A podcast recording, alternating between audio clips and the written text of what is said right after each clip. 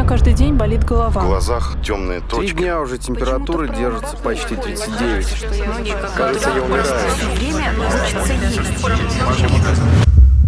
Доктор, что со мной? Доктор, что со Доктор, мной? что со мной? Здравствуйте, это подкаст «Доктор, что со мной?» И сегодня мы будем э, пытаться разобраться, за что, собственно, получили Нобелевскую премию лауреаты по медицине. Я, Вы понимаете? Я, я, я не знаю. Вообще, мы работаем, Да. э, да, мы работаем вместе с Викторией, как вы привыкли. Сегодня у нас в гостях преподаватель МГИМО МИД России и популяризатор науки Дмитрий Зыков. Дмитрий Кириллович, конечно, миссия у вас сегодня объяснить людям, далеким от медицины, То есть нам. то есть нам Евгения? и нашим Особенно слушателям. мне. Да, здравствуйте, спасибо, что пришли Добрый к нам день. сегодня. Вот за метод, как организмы чувствуют тепло, холод, отличают, что теплее, что прохладнее, и получили Нобелевскую премию лауреаты Дэвид Джулиус и Ардем Патапутян. Но до конца нам это непонятно. Поэтому Дмитрий Кириллович сейчас нам объяснит. Ну, я, попроб- я попробую объяснить, и попробую объяснить это на пальце. Потому что на самом деле механизм передачи сигнала и механизм вообще взаимодействия условно говоря, датчика на коже с мозгом довольно сложный, он требует таких очень сложных больших выкладок и формул. На каждом кончике нервной клетки существуют определенные небольшие зоны, в которых расположены определенные белки, которые соответствующим образом реагируют на внешнее раздражение. То есть, как работает рецептор? Ну, скажем, есть такое замечательное соединение капсаицин. Вот если красный перец лизнуть, то вот этот вот самый капсаицин и отвечает за те замечательные ощущения, которые у нас возникают. Это вещество, которое вызывает ощущение жжения. Когда на микроскопический рецептор попадает молекула капсаицина, она слегка меняет структуру этого рецептора. И в нем происходит изменение электрического потенциала. А дальше все по учебнику. Этот электрический потенциал генерирует электрический сигнал, который по нервной системе поступает через периферическую нервную систему в центральный в мозг. Прекрасно, Дмитрий Кириллович, все, что вы сейчас рассказали, мы действительно проходили в средней школе. Вот благодаря вам я вспомнил. И тогда мне тем более непонятно, за что Нобелевскую премию вручили Джулиусу и Потапутяну. Вот я мы только это и так спросить, знали. если мы это... А да, мы изна- это с вами знали и так. Но мы знали, что на рецептор что-то воздействовало, и после этого выработался сигнал, и он поступил в мозг, и мы считаем, что мы обожглись. Да? Мгм. Иногда мы не обжигаемся, но считаем, что обожглись, потому что сигнал очень похож. А доктор Джулиус понял механизм, как, собственно говоря, это происходит. То есть ему удалось найти те молекулы, которые отвечают за работу рецептора. Мы знали, что есть рецептор, но это была такая кнопочка, маленький черный ящик. На него с одной стороны нажали, с другой стороны он выплюнул сигнал. А что внутри происходит, мы не знали. А вот теперь мы это знаем. И это крайне важно. И это крайне важно по многим причинам. Вот, по каким? Ну, их миллион, я не буду говорить, какая первая, какая Ну, вторая. самое Значит, главное, начнем, с, начнем с самого понятно. главного. Если у вас что-то вдруг заболело в организме, вы бежите к доктору, а наиболее отважные к доктору не бегут, а бегут в аптеку и покупают килограмм анальгина. А еще вы там в интернете. И в интернете посмотрели, да, что лучше помогает от боли, что снимает болевой синдром. Ну, произнесем слово анальгин, его все знают, и все знают, что это такое. Да? Но мы этого анальгина шарахнули столовую ложку, и все замечательно. И через некоторое время у нас боль прошла. И цель достигнута. Но во-первых, не удалена причина боли, мы просто сняли чувствительность в той точке, которая отвечает за эту боль, а плюс ко всему еще и во всем остальном организме. То есть мы накачали организм химией в огромном количестве, и это для организма не есть полезно. То есть это вредно всегда. Знаете, как говорил Парацельс, все яд, дело в дозе. И вот когда мы большую дозу медикамента принимаем для того, чтобы снять боль, мы организм травим. Ну, подождите, большая доза медикаментов, то есть таблеточка вот эта вот э, всем известная, не будем называть зеленая, предположим, или красная капсулка, которую Мгм, рекламируют мгм. постоянно, тоже не будем называть. пускай это белая большая таблеточка. Да, белая Ну таблеточка. да, некая таблеточка Будем такая. мы- это уже слишком большая доза, то есть мы этой таблеточкой снимаем боль по всему организму. Вот современные медикаменты от таких древних, ну, древние средства, это средства, которые были там в 50-х, 60-х годах Ага. 20 века. Они уже древние, они уже устарели смертельно. Они работали на весь организм, и концентрации там были очень большие, и были очень большие дозы. В современных средствах удалось добиться более или менее целенаправленного действия. То есть, скажем, если мы берем ту же самую Таблеточку. зеленую таблеточку, да, то реклама нам говорит о том, что она действует целенаправленно. Она не действует целенаправленно, она действует все равно на весь организм, но преимущественно на то место, где возник болевой очаг. О, как интересно, расскажите нам, а как она понимает? Да, вот как она определяет, где у меня болит. У меня А. болит голова, а я Э, У меня болит рука. опьем одну таблетку. Значит, мы пьем одну таблетку, эта таблетка растворяется в желудке, каким-то образом поступает в кровь, а дальше она начинает взаимодействовать с теми изменившимися молекулами, которые отвечают за боль. Но эти молекулы не в том месте, где у вас возник очаг боли, а вокруг этого места. Поэтому вот такие медикаменты, они, конечно, не бьют так сильно по всему организму, как старые, но они все равно бьют по зоне. Это стрельба по площадям. То есть вас не всего сразу убивают, а частично, по кусочкам. Ну, из пушки по воробьям, вот как раньше говорили, получается. Ну, в данном случае, наверное, не из пушки по воробьям, а из дробового ружья по воробьям. И тоже Мгм. какого-то воробья убьете нужного, но заодно и всех остальных. Из пушки по воробьям это анальгин. Это когда по всему телу. Мгм. А вот эти вот полегче. Но те механизмы, которые Джулиус и Потапутян открыли, они позволяют в близкой перспективе создать лекарства, которые будут целенаправленно действовать на тот белок, который в данный момент изменился. То есть, если у вас что-то заболело, у вас реагирует на это один рецептор. Ну, один или зона какая-то рецептор, но, во всяком случае, очень небольшая зона. И если мы знаем свойства этих белков в возбужденном и невозбужденном состоянии, то дальше возникает перспектива создать лекарство, которое будет реагировать только с этим белком, только в возбужденном состоянии. То есть мы приняли лекарство, мы его все равно приняли больше, чем нужно для того, чтобы погасить эту боль. Но все остальное лекарство остается нейтральным, оно ни с чем не реагирует. Оно умеет реагировать только с одним белком. Оно доходит до этого белка, приводит его в нормальное состояние, боль у вас проходит. Подождите, но это разве не обозначает, что мне для каждого типа боли понадобится какой-то Нет. свой препарат? Нет, это означает, что вам для каждого типа рецептора понадобится свой препарат. Вот. А рецепторов этих немного, слава богу.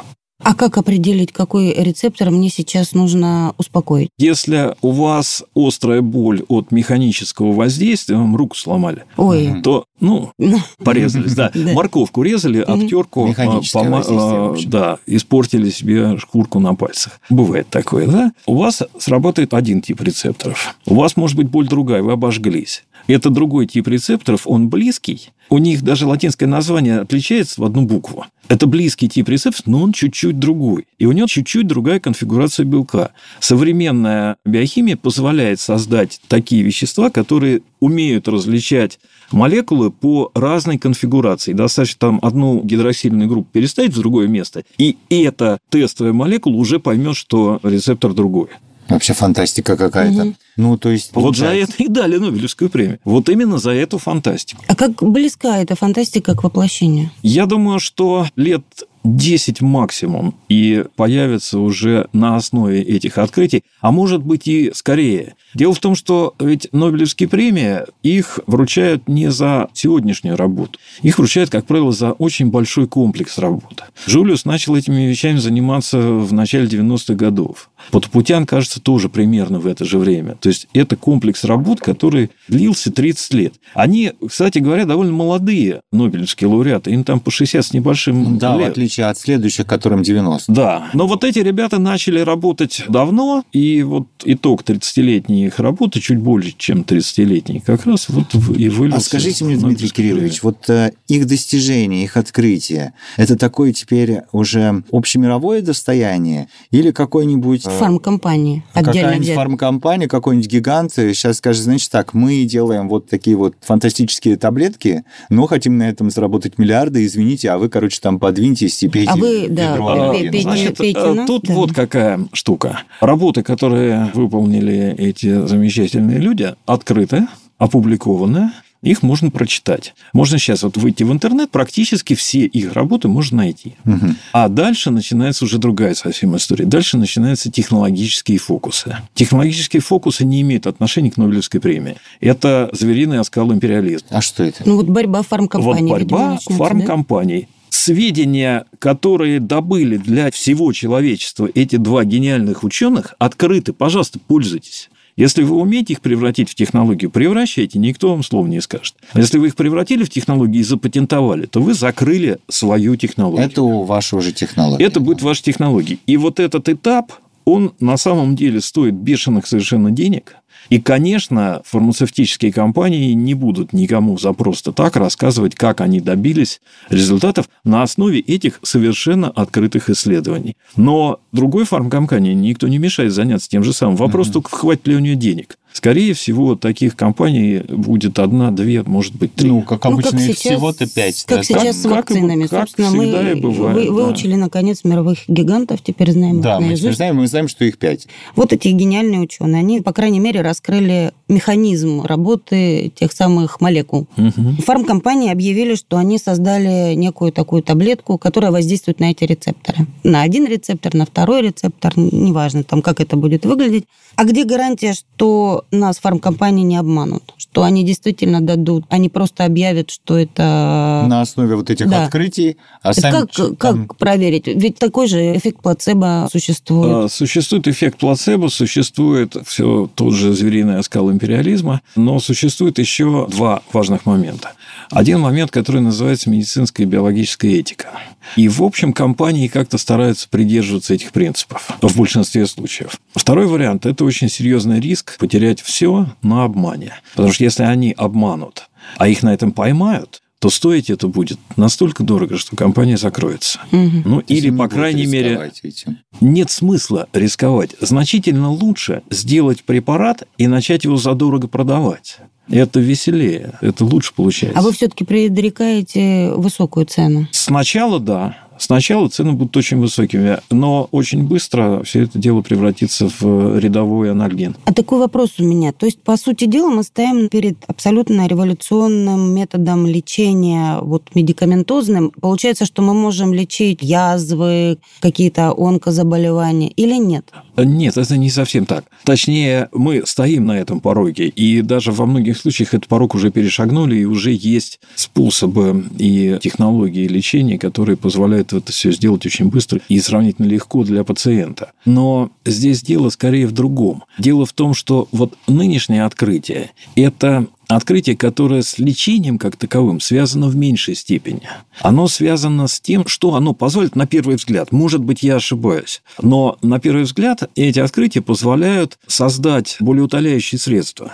Это же еще не лечение. Если мы ликвидировали боль, не значит, что мы вылечили ее источник. А можно тогда, который отсюда вытекает, мне кажется, вопрос? Ну вот по поводу там ведра анальгина вы говорили. Самый яркий пример – это чтобы вылечить, запломбировать зуб, надо, значит, вколоть сюда такую лошадиную дозу, после которой еще два часа отходишь. Так вот, вот судя по тому, что вы нам рассказали, это открытие может и на анестезию каким-то образом повлиять. Да, конечно. Конечно, оно обязательно повлияет на Потому что не бывала анестезию. такая рожа пол два часа. а- Да, да, чтобы специалист подобен флюсу, про вас не говорили. Да, и в этом направлении работы точно будут идти. Более того, они уже идут. Мгм. И, конечно, новые какие-то анальгетики, новые какие-то средства обезболивания. Даже анестетики в данном Анестетики, случае. да? скорее, да. В данном случае, конечно, появятся, и я думаю, что очень скоро. Но у этих работ есть еще одно очень интересное направление, о котором почему-то пока еще говорят очень мало, а оно принципиально важное. Это те работы, которыми в большей степени занимался Потопутян.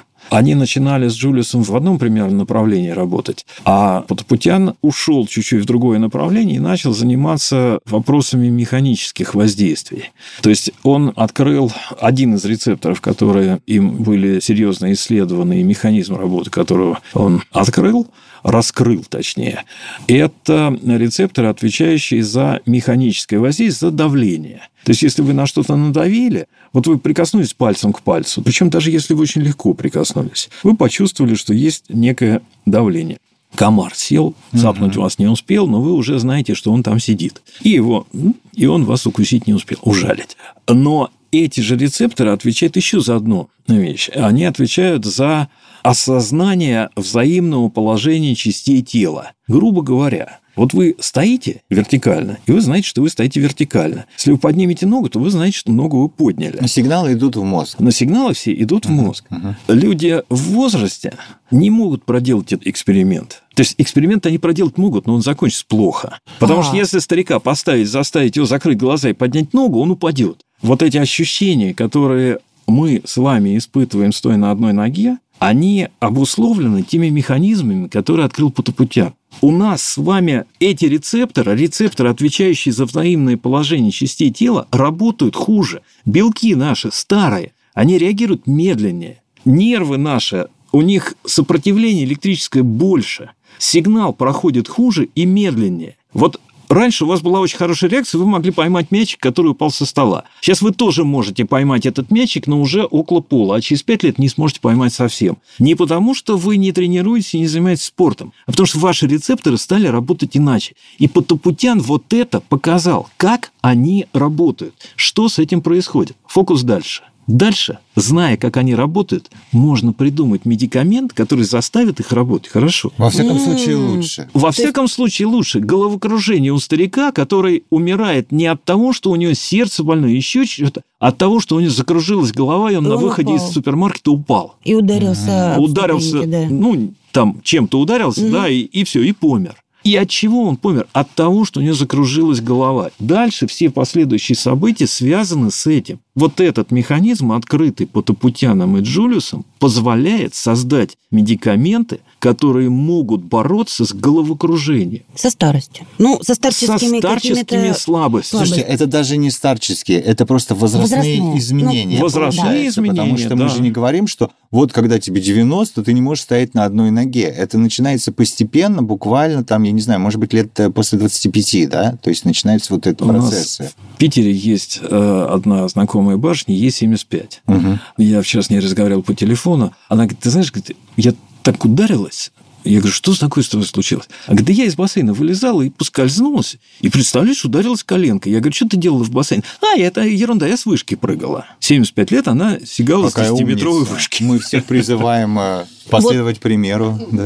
Я почти следую примеру этой 75-летней незнакомой мне петербурженки. Но единственное, знаете, меня что... Их, познакомьте их. Да, это будет мне таким стимулом. Вот человек занимается йогой. Там очень много все построено на балансе. Мгм. Это можно натренировать? Или все-таки это все равно имеет Вот какие-то... то, что вы сказали, что увеличивается сопротивление. Значит, Э, вот, и- вот да. еще Нервы. одно направление работы, которое начал Потопутян. Я видел эту работу очень давно, я не знаю, было ли продолжение. Эта часть работы была посвящена тому, что тренировать можно. Мгм. Если вы постоянно тренируете какую-то функцию, то эта функция остается активной. И она остается активной из-за того, что вот эти самые рецепторы, вот те самые белки, у них не меняется структура. И не меняется структура окружения этих белков. Там ведь не только дело в том, какой канал образовал вот эта длинная большая молекула, но и что вокруг. И вот если вот это все вокруг тренировать, то тогда свойства довольно долго сохраняются. Почему серьезные математики, академики соображают до 90 лет? Да они каждый день тренируют мозги. Почему очень долго живут симфонические дирижеры, работающие активно? Потому что у них каждый день работает левое и правое полушарие мозга, и плюс к этому еще физическая Еще и активность. руки. Ага. Еще и стоя, стоит все время. И еще и сто, ну, там Ну, очень... ну, сидят, они, они сидя репетируют, сидя. но тем не менее... Но тем не менее, попробуйте подвигать руками в течение хотя бы там каких-то смешных трех часов, без перерыва. Очень смешные три часа. Ну, а еще и и 20, да. разнонаправленные вот эти движения. А еще и разнонаправленно, а еще ему нужно слышать, что в басах, что в духовых, что в скрипках, что малый барабан стучит, и при этом одной рукой командовать одним, а командовать другой рукой совершенно не связанной с этим. И вот эта вся тренировка. Так, и это Дмитрий все равно выходит вот на эти механизмы. А можно я тогда у вас спрошу? Значит, ну не всем же повезло быть дирижерами. И йогами. Да, йогами. Йогами. Но по идее, опять же, исходя из того, что вы нам рассказали, это все можно в такую фразу: иди и тренируй мозги. Да, так? Да, иди тренируй мозги и Но тренируй тело. Не Я так забывай об понимаю, этом что скоро тоже. будет таблетка, ты ее выпил, и все, старость остановилась. Не-не-не, и вот ты- это вот, вот этот фокус не прокатит. Можете не А, волноваться. почему? А что это? Потому что вы, если у вас будет таблетка, то вам могут снять какое-то кратковременное изменение. Но когда таблетка действовать перестанет, вы же будете такой же точно. Ах, вот оно что. Поэтому вот этот фокус не пройдет. Поэтому, извините, утречком встали, 10 минут зарядочки. С собачкой пошли погулять. Почему полезно держать собак? Да? Потому что вы хотите, не хотите, но вы полтора часа в день все равно будете на улице. Ну, знаете ли, у кота тоже лоток пока почистишь, еще тот... э, У меня- Нормально У меня их два этих и два тех. Все хорошо От. Нобелевской премии к вашим э, питомцам. Лоткам. К лоткам. Конечно, об этом можно бесконечно говорить, потому что это интересно, это же будущее, фантастика практически. Ну, а в завершение задать, может быть, недостаточно позитивный вопрос, я не могу его не задать. Но Джулиус и Потапутяны, американцы, иностранцы, работавшие в Америке, скажите мне, пожалуйста, что э, нашей большой, великой, красивой стране мешает в таких разработках? Что Физиологам денег- нашим, Значит так, науке. Образование, денег мало дают, все уехали на Запад. Ну, какие еще есть предположения? Все отупели. Ну, вот Нобелевская Или премия... просто неинтересно это направление. Как? Почему? Что? Бюджет Академии наук чуть меньше бюджета крупного американского университета. Мгм. Все Дальше академии продолжать. Джулиус и Потапутян занимаются этой работой за государственные американские деньги, за деньги университетов, то есть за государственные деньги. Ну, там есть частное финансирование, естественно. Есть гранты, которые им дают какие-то серьезные там фармацевтические компании, исследовательские компании, химические компании. Но в основном это деньги государственные. Они на эти государственные деньги занимаются 30 лет этой программой. 30 лет Одной программы. и этой программой. И им никто не говорит, ребята, вы сегодня вот этим занимаетесь, а завтра приходит там человек э, из э, Министерства образования и науки и говорит, нет, эта программа не интересует, вы вот этим занимаетесь. Им не командуют, они сами умные, и они сами знают, чем заниматься. У нас есть такие программы, и у нас есть такие ученые, но их просто на два порядка меньше. Вот сколько денег дают и сколько командуют. Это люди штучные, ими нельзя командовать. На них можно смотреть и говорить, если тебе интересно, займись вот этим. И он говорит, да, мне этим интересно, я буду этим заниматься. Потом занимается, занимается и говорит, нет, ребята, это тупиковый путь, я буду другим заниматься. И не нужно ему говорить, нет, ты продолжай этим заниматься, это у нас там национальная программа. Нельзя так с учеными обходиться. Ученые люди штучные, и они знают, чем нужно заниматься. А вот люди, которые ими командуют, не знают. И вот нужно создать ситуацию, которая была с Менделеевым. Когда Менделеев определял, чем он будет заниматься, а не министерство и не государь-император. Ну, а чтобы все-таки с вами поспорить, э, в советские времена тоже чиновники пытались руководить наукой. Мы можем только хотя бы по... Ну, я по- думаю, по там тоже космосу судить. вопреки работали, Вопреки. вопреки, чиновникам. А Вы знаете, что по космосу судить довольно сложно, потому что за космосом стояла военная программа, которой руководили чрезвычайно квалифицированные люди. Хорошо, космос отметаем. Отметаем космос. Ну, Э, Что у нас допустим. остается? Открытие пенициллина, какие-то там такие вещи базовые. Но пенициллин, открытый в нашей стране, был закручен.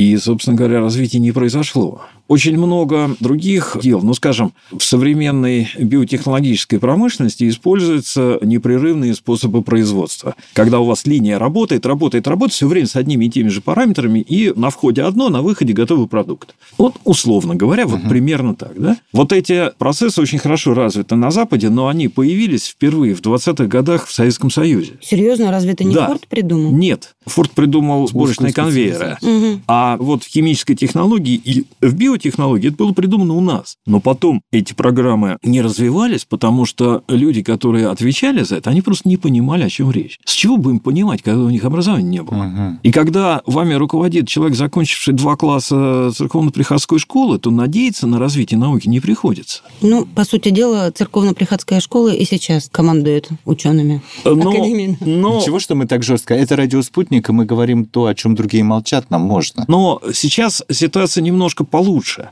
Сейчас все-таки хотя бы формально у людей, которые руководят нашей наукой, есть высшее образование. Я в данном случае не говорю про Академию наук. Академия наук в данном случае пострадавший. Мгм. А вот люди, которые руководят от государства, они пытаются этим руководить как неким механизмом, как настоящие менеджеры. А здесь менеджмент в науке не проходит. Наука развивается не по законам развития предприятия, она развивается по собственным законам, которых мы до сих пор еще толком не знаем. Если человеку пришла в голову гениальная идея, это от менеджера никак не зависит. И если не пришла, то, собственно... А если не, пришла, то тоже ничего не сделаешь, да. да. Хотя атомный проект и космическая программа говорят о том, что если люди заинтересованы, то им придет в голову, независимо от того, что им чиновники говорят, и даже независимо от уровня жизни. Я хотел, видите, ну, боялся, что закончу на негативной ноте, а получилось все равно очень позитивно завершить. Ну, слава богу. Дмитрий Кириллович, большое спасибо, что мало того, что пришли к нам сегодня в гости, так еще и объяснили нам и слушателям нашего подкаста, в чем же, собственно, состоит это открытие, я так за, понимаю... За которое дали Нобелевскую премию. Гениальных ученых Дэвида Джулиуса и Ардема Потапутяна. Спасибо вам. Спасибо. У меня каждый день болит голова. В глазах темные Три точки. дня уже температура держится почти 39. Кажется, я умираю. Доктор, что со мной? Доктор, что со мной? что со мной? Что со мной?